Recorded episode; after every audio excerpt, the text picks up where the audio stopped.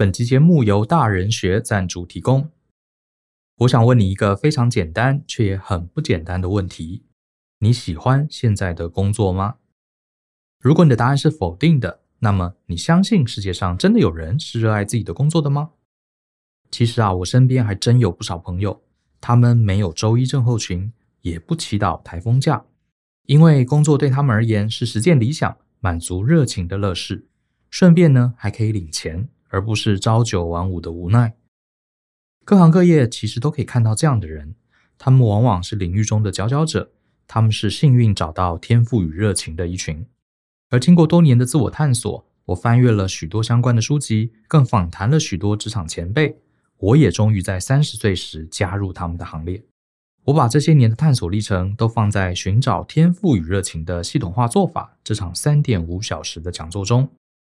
我将会透过系统化的方式，将多年的经验整理成可依循的步骤，让每位听众都能亲身实作，帮助大家找到属于自己的天赋与热情。多年来，已经有上千位同学透过这场讲座，重拾对工作的热情，找回自己人生的方向。所以，我也诚挚的邀请你加入乐在工作的行列。欢迎透过下方的连结，查看这堂课更多的介绍。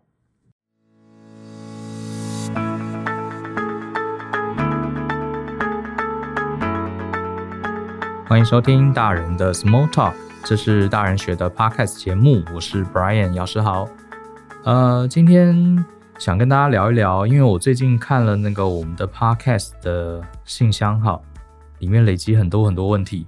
那可能大家有发现哈，我已经好几集没有再回答大家的问题。其实是看了这些大家的问题啊，我一直有一个小小的困扰，就是嗯。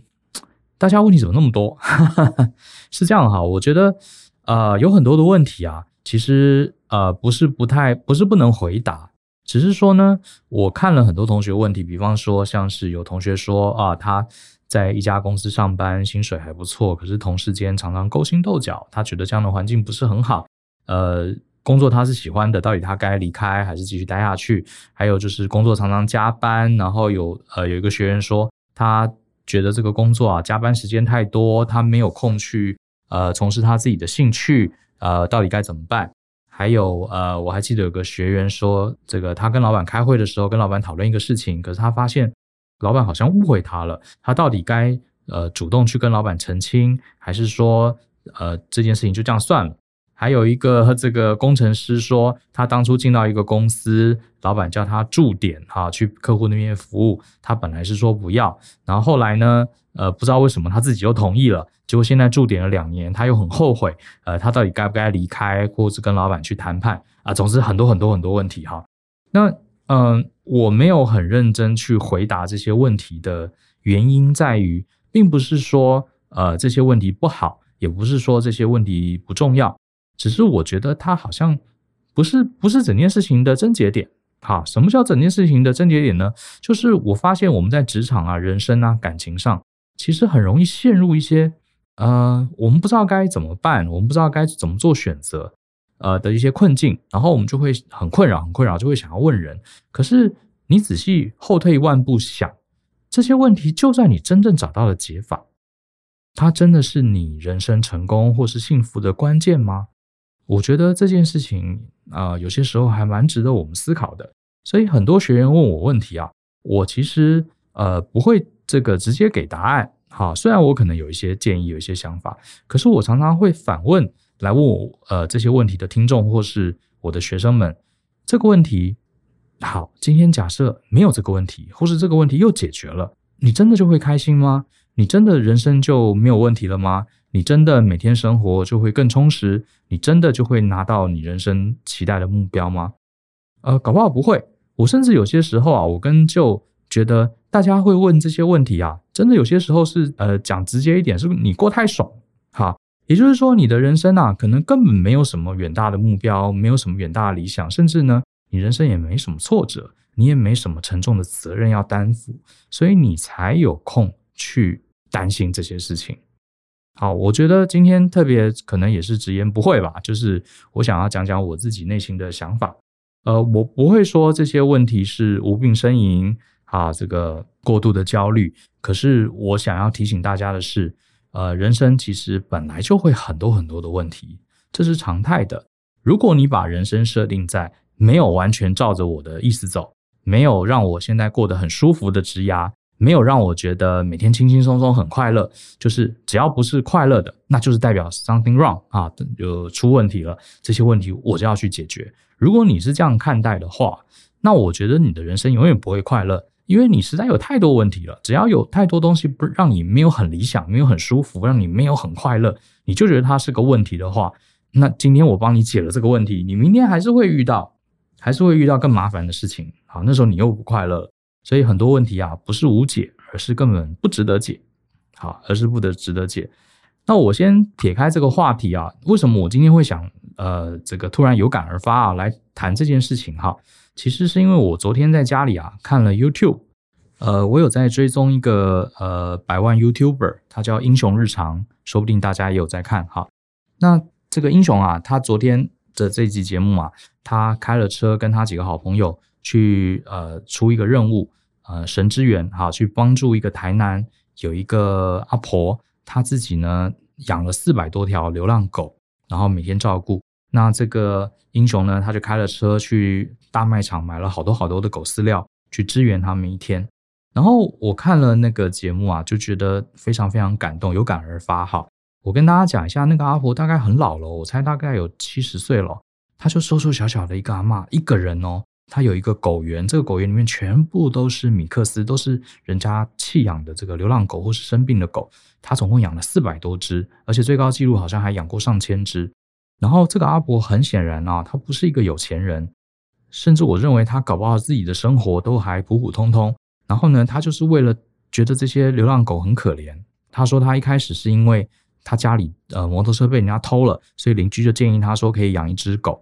结果呢，他养了一只之后呢，养了一只流浪狗之后呢，就看到了更多流流浪狗，他就不忍心，觉得这些流浪狗好可怜哦，没有人照顾哈，有的都要饿死了，他就开始养它们，就越养越多哈。然后很多人知道了，就把这些流浪狗发现流浪狗通通往他这里送，然后狗越来越多，他没办法，可是他又不忍心，他就开始为这些狗做出很多很多奉献了，看了真的蛮感人的哈。他甚至在这个过程中，他家人也来帮忙。然后呢，他每个礼拜还会去找这个菜市场，这个跟这个菜贩啊，要一些剩下来的肉啊什么的内脏啊，来喂这些狗。然后，呃，我看了真的很感动。然后他甚至他的孩子有一呃，在这个整个过程中有一次还出了车祸。然后他又觉得，既然孩子都没有了，那我更应该好好把这个爱孩子的心啊，来用在这个狗身上哈。哇，我觉得我看了真的很感动哈。然后他这个阿桑啊，就让我想起了这个大家都知道的陈树菊阿姨。我们知道这个陈树菊阿姨啊，这个前几年身体不好，她退休了，也从这个菜摊上退下来。然后呢，如果大家有在 follow 新闻啊，她前几个月啊又捐了一笔钱，这笔钱好像有一千五百万，是她的储蓄保单，好储蓄险的，她买了一个储蓄险保单，好像到期了，她就把这个保单的钱全部捐给这个县政府。为了今天节目嘛，我又上网查了一下，就发现这还是最近的事情。他更早之前还捐了另外一笔保单，是一千六百万，好给一个医院。然后呃，好，你可能会觉得我干嘛突然讲到这些慈善家，好讲到这些养狗的阿桑，为什么我要突然扯到这件事情呢？我觉得人生要快乐或是不快乐，我觉得搞不好真正的关键啊，根本不是你人生有没有遇到这些困顿。根本不是你人生有没有遇到这些讨厌的老板、讨厌的同事来干扰你，或者是你遇到一些难呃很难困难的抉择。人生到底什么是快乐？怎么怎么样踏实的活着？我从这两位阿姨的身上啊，我突然间有了一个感触。搞不好我们人生中啊，很多很多的焦虑啊，根本就是不必要的。呃，那什么叫做不必要的呢？我觉得关键就是今天我想讲的两个字，其实就是贡献。好，就是这两个字。因为我越来越发现哈，这个世界上呢，不管贫穷贵贱，好，不管你的知识学历，你会发现在这个世界上活得呃很充实。我们不敢说他都没有焦虑、没有苦恼，他活得很充实、很踏实，然后每天充满了能量，好，一天一天过下去，充满了正面的想法。然后很积极面对人生，而不是整天在那边焦虑啊，在那边呻吟。你会发现这些很正向的人啊，都有一个共同的特点，就是某种程度啊，他们不是在意自己，舒不舒服、成不成功，他们是把他们一生的奉献啊，贡献在另外的一个群体身上，而且都是呃在自己身身体之外的。比方说，贡献给流浪狗，贡献给这个社会的弱势群体，或者是贡献在任何他的客户，或者是贡献在他的国家也好，或是他信奉的理念也好。这些年来，我越来越从身边的人看到，我发现呢，你的思考只在意自己有没有成功，自己有没有得到自己该得的东西的人，往往往往什么样的大大小小的事情，只要不符合你的意愿。你都会很焦虑，而且这个焦虑啊是永远解决不完的。好，你解决了一个之后，又会有另外一个，又会有另外一个，这是永远解决不完的，像个无间道一样，啊，永远结束不了。那这是我想要跟大家分享我最近的一个小小的看法。好，我自己也用来提醒自己，因为啊，我发现你如果把人生活着的目标完全只专注在自己的舒适、自己的成功身上，绝对会越来越焦虑的。为什么呢？因为我们人呐，无可避免的，我们是活在一个非常非常多变、很复杂，而且我们很难控制的一个大环境。你看，就像现在 COVID-19，对不对？好多人本来工作做得好好的，自己开的店啊，店也经营得很好的餐厅，然后也获得评价很高，你根本无法控制。你怎么会想到有一个这么大的传染病？好，甚至比有人说这次传染病影响的范围、波及的全球的经济，比这个中世纪的黑死病还要可怕。没有人计算得到，计算得到这一步。而且呢，不管你是做什么行业的，你就是直接受影响。不管你过去有没有努力，有没有认真，就是受影响。所以，如果我们活在这世界上，只有什么事情都如我们所愿，只有什么事情我们都得到我们想要得到的，这个才叫幸福，才叫开心的话，那我觉得你几乎是开心不了的啊！你是开心不了的，因为这个世界本来就不是照照着我们的意愿去走的，而且更多时候你努力。你也不一定会得到你要的回报，可是你看，像我刚刚举的这些例子，好像比如说陈树菊阿姨，或是刚刚呃英雄日常去协助的这个台南的阿桑，他们其实把他们人生的一个目标，跟他每天活下去的这个动力啊，他们的投身在奉献自己，好，奉献自己。你说陈树菊阿姨，她的学历也不高，她的工作有很高尚吗？有很了不起吗？是跨国这个投资银行的总裁吗？也不是。他就是一个卖蔬菜的人，可是呢，他觉得，嗯、这个世界上有更多人过着比我更差，那我至少还有一份工作，我能不能努力工作，把这些钱用在这些更可怜的人身上？那刚刚讲的那个阿姨，她觉得流浪狗很可怜，对不对？被人家弃养。呃，我现在虽然很老了，我脊椎也不好，然后我自己身体也不是很好，可是我是不是能奉献我自己一点点小小的力量？好，我至少让他们喂饱，让他们有一个。不会刮风下雨可以避难的地方，让他们可以活到老，把他们养到老。毕竟狗也是十几年嘛，也是一个人生嘛，对不对？也是一个狗生嘛，对不对？你会发现他们满脑子想的就是帮助呃别人，或是贡献在另外一个群体身上。当然，我并不认识他们，我不知道他们是不是每天都笑嘻嘻的很开心。可是你知道，他们活着是有目标的，他们不会去焦虑这些有的没的。大家是不是认同我？大家是不是喜欢我？我这个天天加班，我是不是有得到我该得的？不会，他们只只关注这些狗狗们有没有足够的食物，只关心这些弱势团体能不能透过我的帮助过得更好，好，过得更好。我自己呢，其实呃到了美国之后，跟更多的本土的美国人啊有更多交集，我发现我对他们啊、有一些了呃更多的了解。其实我觉得美国人他们有一个。呃，很大的群体啊，他们是受到这个所谓清教徒思想，好很深的影响。那清教徒思想，当然我也没有做很深入的研究，可是我从跟他们聊天啊，我们发现很有意思。这个我们华人啊，很多宗教都是这个怎么说呢？有点反对钱的哈，就是觉得呃钱是万恶之首，万恶之源。可是清教徒思想有点不一样，他们觉得钱是好东西，是这个上帝呢。呃，我们是。拿这些钱可以荣耀上帝，怎么说呢？我们来到这个世界就这么一次，如果透过我们的努力累积了很多很多的财富，这个上帝也会为我们拍拍手。可是呢，我们自己的生活要节俭，然后呢，要把这些钱拿去帮助那些需要钱的人。好，所以你会看到在欧美国家很多这个富豪，他们很流行裸捐，好，或是他们这个每年会捐很大量的钱。像以前我在美国上班的时候啊。呃，很有意思。到了这个年底的时候啊，公司还发了一封信给我们，是一个表单，叫我们去勾我们想要捐钱的对象。然后我一开始看了还很紧张，想说公司是不是要逼我们，呃，每个人自己捐钱？后来发现不是，是公司啊，每年都有一笔预算，好，是蛮大一笔钱哦，有很大一笔预算。然后他会去统计我们每一个部门，甚至全公司，大家觉得哪些弱势团体需要帮助，等于就是一个投票。然后呢，他们来决定这笔这个善款要怎么去分分配。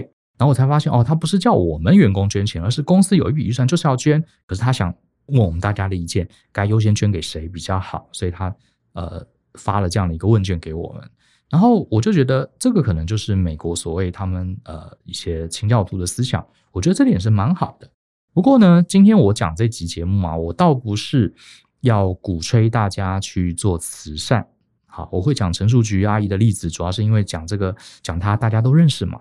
好，可是呃，我的目的不是说你也要去做慈善，要把你辛辛苦苦赚的钱捐出来。那大家知道，我跟舅啊，其实最不喜欢用道德来约束别人的，因为我觉得道德是最后防线了。哈，人生如果什么事情都要拿道德来压迫别人、压迫自己，我觉得那个很没意思，非常没意思。这不是我们大人学的理念。我反而的重点不是在慈善，而是在贡献两个字。举个例子好了，你不一定要真的去做慈善，好，可是我希望你能把贡献。这两个字啊，放在你的心上，它的目的呢，也不是因为啊、你会你可以帮助更多需要帮助人，不是，它完全是为了你自己着想。好，所以我今天也不是要叫呃鼓吹这个利他主义，我只是觉得看到太多太多的听众，太多的同学被生活中大大小小的琐事搞得非常非常焦虑，非常非常痛苦，而且这些事情，我认为就算你解决了，你的人生也不会变快乐啊。你还是有更多的焦虑会出去，只要不如你意，你一定就会不开心。我只是提醒大家，如果你把这个你心思的专注度啊，把自己的舒适、把自己的满足稍微拨一点，放在你周围的人身上，看看你自己能不能为你周围的人做一些什么，看看你周围的人有没有办法，因为你的努力，因为你一点点小小的智慧、小小的付出，他们可以过得更好。然后这个成就感是非常非常大的。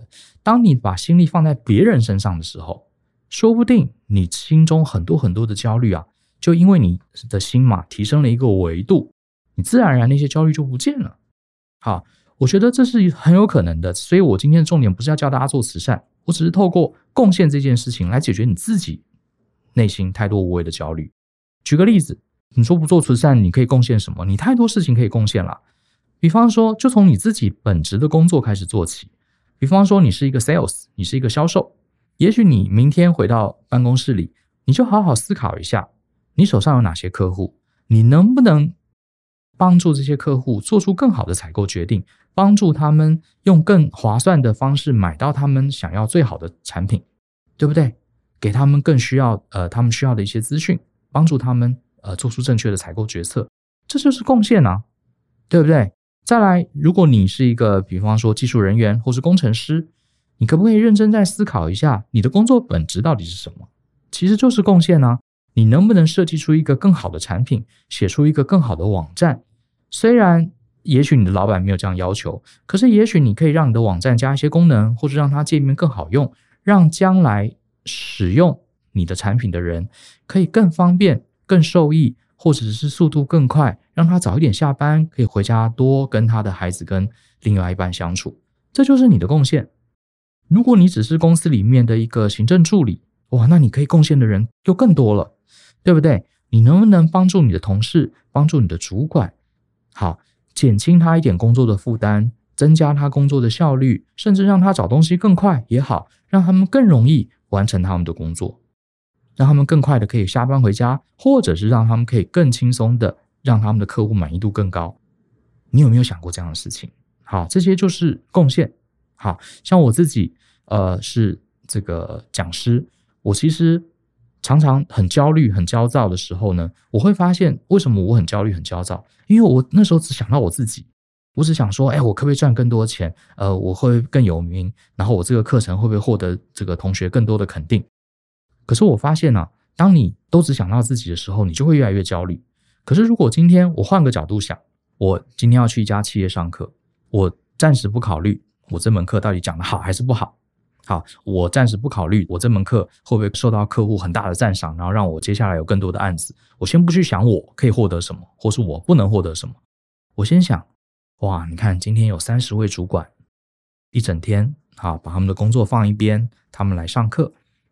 那他们这三十个人一天七小时坐在课堂，我能不能给他们一点什么？能不能教会他们把他们的工作做得更好、更有效率？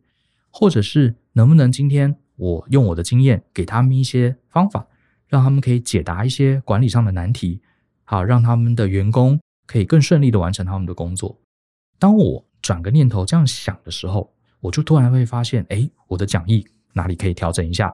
我的这个课堂中的演练可以怎么样重新设计？然后呢，我会就会去观察这个我的付出。他们有没有真的帮助到他们？哇，就看到真的有很多主管听完课之后点点头，或者是下课之后告诉我，哎，这个课程他突然一个很难解的问题解决了，哇，我就会很有成就感。然后你就会突然发现，你能不能再拿到一个案子？你能不能这个呃问卷的评分拿到满分？突然间就不重要，你的焦虑就化解了。好，所以我觉得。倒不是要叫大家去捐钱，而是说呢，你要养成这个习惯。其实我们每个人，每个人，你不需要去做慈善，你只要有一个工作，你只要有一份工作，这份工作就是你能贡献别人的一个机会的一个桥梁。好，只要你有一份工作，你习惯于透过你的工作去让你周围的人，让你的客户可以更好。然后呢，你看，你先习惯去贡献，好，贡献完之后呢，久而久之，你贡献出很多很多的价值，帮助到很多人，大家就会很习惯依靠你，需要你的帮忙，然后你就会感受到大家很依靠你，你是被需要的，你的自信还有你的力量就会提升。好，我再讲一遍这个逻辑哦，这个逻辑是这样子：你透过你的工作，把它当做一个贡献的机会，你不要只想说这个工作我有没有得到我该得的东西，我有没有吃亏，你先不要想这个。我有一个机会可以帮助我身边的人，帮助我的主管，帮助我的客户，帮助我的同事，好，帮助我的消费者。然后呢，我就用这个机会好好去贡献我的能力。就算我的能力很弱，没关系。就算是付出一点劳力，就算我的这个程度不是很好，就算我不是这个大师，可是我还是可以透过我自己的能力去贡献啊。我贡献完之后，大家就会觉得，哎，我是一个有用的人，就会习惯依靠我。习惯依靠我之后，我就会发现。我存在在这个社会上，我是有价值的。哎，大家需要我。哎，你看这个老板每次找不到文件，他就一定会来问我，因为他知道我很清楚知道东西放在哪里，对不对？这也是一个贡献。我很清楚知道这个客户只要遇到软体问题就会打电话请我处理，因为我是一个客服。你看，我又解决了他的问题，你就会满满的这种满足感，因为你会发现这个世界上有人是需要你的，你的自信就会来了。你就不会觉得你活在世界上没有什么意义。当自信来了，你的力量也会来，你就会想要提升，想要为这些人做更多的贡献。当你想做更多贡献的时候，你看这个正向循环又来喽。你做更多贡献，大家又会更习惯来找你帮忙，来依靠你，然后你又会再度加强那种被需要的感觉，然后你的自信又再度的提升，你就会进入这个正向循环。当你进入这个正向循环，你的自信越来越高，你的力量越来越越好，哎，你的人际关系第一个会好起来，第二个你怎么可能不赚到钱呢？因为有这么多人都需要靠你啊，对不对？好，所以你要的东西也就慢慢来了。所以我会鼓励很多年轻朋友，如果你现在人生很迷惘，比方说你不知道自己何去何从，你觉得自己没有很强的专业，你觉得自己的薪资很低。你甚至不知道自己将来要做什么，你也不知道你的工作热情在哪里，你非常迷茫，然后你很焦虑。没有关系，我给你的建议就是，你先不要想那么多，你先不要去想什么哪一条路才是你人生最棒的路，呃，选哪一个职业才是你人生最棒的选择，先不要想那么多，你先想你周围有哪些人，他们需要帮忙，你能怎么帮到他？你先去贡献自己，去打杂也好，好。去问问看有没有什么我可以帮得上忙的，那这些东西也许你也不是很擅长，可是多一个人手也好啊，对不对？在你还没有找到热情之前，你可以先贡献自己嘛，让自己成为一个有用的人，让自己呃，因为你的存在，某些人日子可以过得轻松一点，可以更早下班，可以更快找到他要的东西，可以解决他城市的 bug 都好。我觉得我们可以从这里开始，因为很多时候，因为我慢慢也发现啊，很多人在寻找自己的天赋热情的时候，他觉得，诶，我这个我做这个工作好像有兴趣，可是做了两个月，好像重复了，又觉得无聊了。或者是我做某一个工作，我觉得我好想做那份工作，感觉很酷，可是我发现我的天赋不够，我没有足够的学历，我没有这个证照，这些公司用不到我，他就卡住了。可是我得说啊，那些其实搞不好都不是重点。在你找到自己的天赋热情之前，你先看看你周围人有什么需要你贡献的地方。这个重点啊，还不是说，呃，你成为一个道德高尚的人、受欢迎的人，不是。我觉得它最好的好处就是，当你自己被大家需要的时候，你很多无谓的焦虑，好，无谓的焦虑，你就可以解决了。好，说不定你就不用再写信来了，对不对？哈。然后呢，呃，我想送大家一句话，这句话呢。呃，是我在课程里面常常跟同学讲的哈。这其实是 Google 的前董事长，好，Eric Smith，他曾经讲过一句话，我觉得他讲的很有道理。他说啊，人生啊最奢侈的享受是什么呢？就是结合你的热情还有贡献啊。你看到热情跟贡献，他说啊，这是一条通往快乐的明确途径。我觉得他说这句话非常棒。好，那当然。如果你找到你的热情，你找到你非常非常喜欢做的事情，啊，每天都产生心流，这是很棒。可是如果你还没有找到热情，没有关系，你至少可以贡献啊，对不对？你至少可以贡献，因为很多时候啊，甚至你的热情是从贡献来的。因为就像我刚刚讲的，很多人他其实一辈子不知道他自己到底做什么事情，他非常有兴趣。可是呢，他做这件事情，他看到别人很开心，他帮助了别人，诶，他突然热情就来了。啊，他突然热情就来了。他发现哦，原来比如说像我曾经就认识一个母亲哈，她她就是工作，呃，试了很多工作，她都没什么兴趣。后来她结了婚，有了小孩，结果她赫然发现，她对她的孩子做的一切，好，每天做饭给他们吃，把他们生活照顾得很好。她发现小孩子呃过得很好，她突然发现她的热情就是照顾她的孩子。好，诶，我觉得这个也很好，对不对？很多时候你是因为你贡献了自己，帮助了别人。从别人脸上的笑容跟满意，你终于发现啊，原来你的热情就在这里，好不好？所以今天讲了半天，其实我只想，呃，我先讲啊，不好意思啊，我刚刚提了几个呃，Podcast 同学问的问题，我先说，我倒不是说你的问题不重要，我也不是在呃批评大家无病呻吟，我只是想说，人生啊，这类大大小小的问题啊，老实说是永远解不完的。啊，永远解不完的。那如果你把人生的这个基准线，快乐的基准线放在哦，什么事情都要心想事成，照我的意思走，我的人生才是快乐的。那我得说，这条基准线啊，可能会让你永远处在焦虑之中，因为你解决了一个问题，一定还会有第二个、第三个。这世事本来就不如人意嘛，对不对？那可是我们换一个角度，如果我们把这条所谓的快乐的基准线，我们画在能不能帮助身边的人，让他们呃比昨天更好一点点。只要我能贡献，我能帮助身边的人，让他比昨天更好。哎，你把基准线画在这里，而不是画在自己好能不能心想事成的身上，说不定你很多很多的焦虑就不见了。啊，因为解这些问题是永远解不完的，搞不好你把自己的基准线提升一个维度，你这些焦虑就自己不见了。好，自己不见了。这是我最近的一个启发。哈，最近的启发就刚好也是看了这个 YouTuber，他去做了一集特别的企划。哈，我看了蛮感动的。你就我自己也常常提醒自己，因为我也是一个很容易，我自己老实说啦，我也是一个很容易焦虑的人。哈，我并不比各位听众好到哪里去，只是我发现有些时候，当我很焦虑的时候，呃，有个特点，都是因为我把所有的事情重点只顾在自己的身上。当我提醒自己，哈，去学习陈述菊阿姨，去学习刚刚讲的这个呃照顾流浪狗的阿桑，我看看这些影片，我就会提醒我自己，你看这些人，他的条件并没有比你好，他的物质生活甚至也不一定比你好，好，可是他为什么啊、呃、这么快乐，这么踏踏实实的活每一天？因为他在贡献，好，他在贡献自己。